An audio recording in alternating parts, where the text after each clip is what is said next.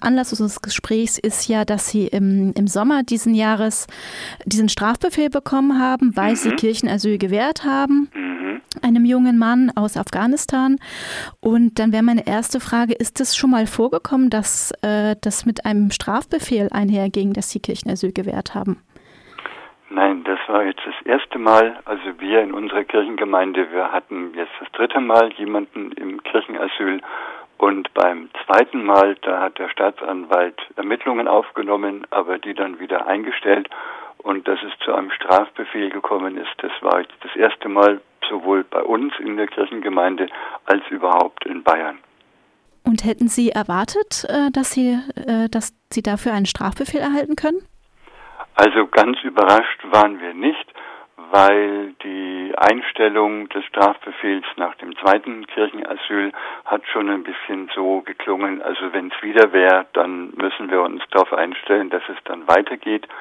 Und ähm, wir hatten einen Brief bekommen im Dezember 2018, dass also ein Strafbefehl kommen wird, wenn wir nicht das Kirchenasyl sofort beenden. Und das konnten wir aber nicht, weil die Bedrohungslage für den Resa ja noch genauso war wie zu der Zeit, wo wir das Kirchenasyl begonnen haben. Der Strafbefehl ist ja letztendlich fallen gelassen worden. Ähm, Sie mussten aber eine Geldstrafe zahlen. Wie kommt es dazu? Also der Strafbefehl ist fallen gelassen worden. Das äh, Strafverfahren wird eingestellt. Allerdings also nicht gegen eine Strafzahlung, sondern gegen eine Geldbuße. Das heißt, äh, dass ich jetzt dann einfach auch nicht äh, vorbestraft bin und dass, wenn ich diese Geldbuße bezahlt habe, dann kommt die endgültige Einstellung. Und ähm, sind Sie zufrieden mit dem Ausgang dieses Verfahrens?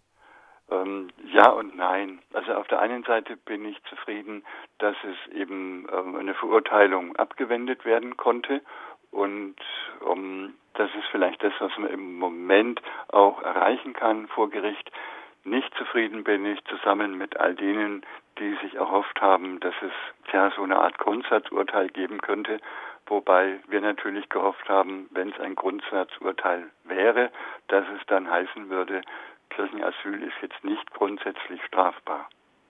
Würden Sie dann sagen, dass der Ausgang oder überhaupt dieses Verfahren einen Einfluss auf kommende Kirchenasyle hat, äh, in Ihrer Gemeinde speziell? Also sind Sie da jetzt vorsichtiger oder sagen Sie, das können wir ruhig weitermachen?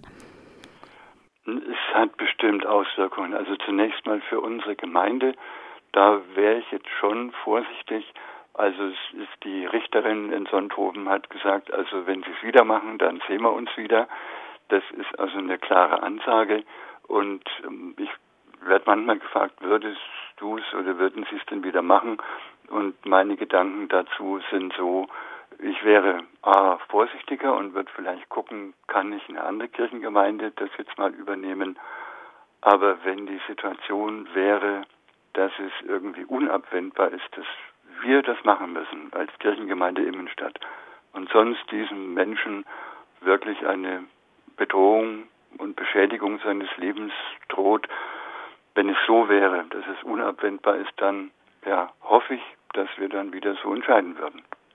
Halten Sie weiterhin noch Kontakt zu Reza Jafari und können Sie was darüber sagen, wie es ihm geht? Der Kontakt ist jetzt lockerer. Er ist in Kempten in einer Asylunterkunft, da wo er vorher auch war und da wohnt auch seine Freundin und er hat eine Ausbildung begonnen in, als Möbel um Einzelhandelskaufmann und das ist sehr anstrengend, das ist das eine und das andere ist, dass es ihm zurzeit nicht so gut geht, weil letztlich dass alles schon noch offen ist, wie es mit ihm hier in Deutschland weitergeht, ob er endgültig dann mal bleiben darf oder nicht. Da gibt es zwar noch ein kommendes Gerichtsverfahren, aber wie das ausgeht, das ist offen. Und das ist halt für den Resa, der ist jetzt seit neun, äh, 2015 in Deutschland, um, also vier Jahre lang immer noch nicht klar, darf ich bleiben oder muss ich weg. Und das ist eine ganz blöde Situation.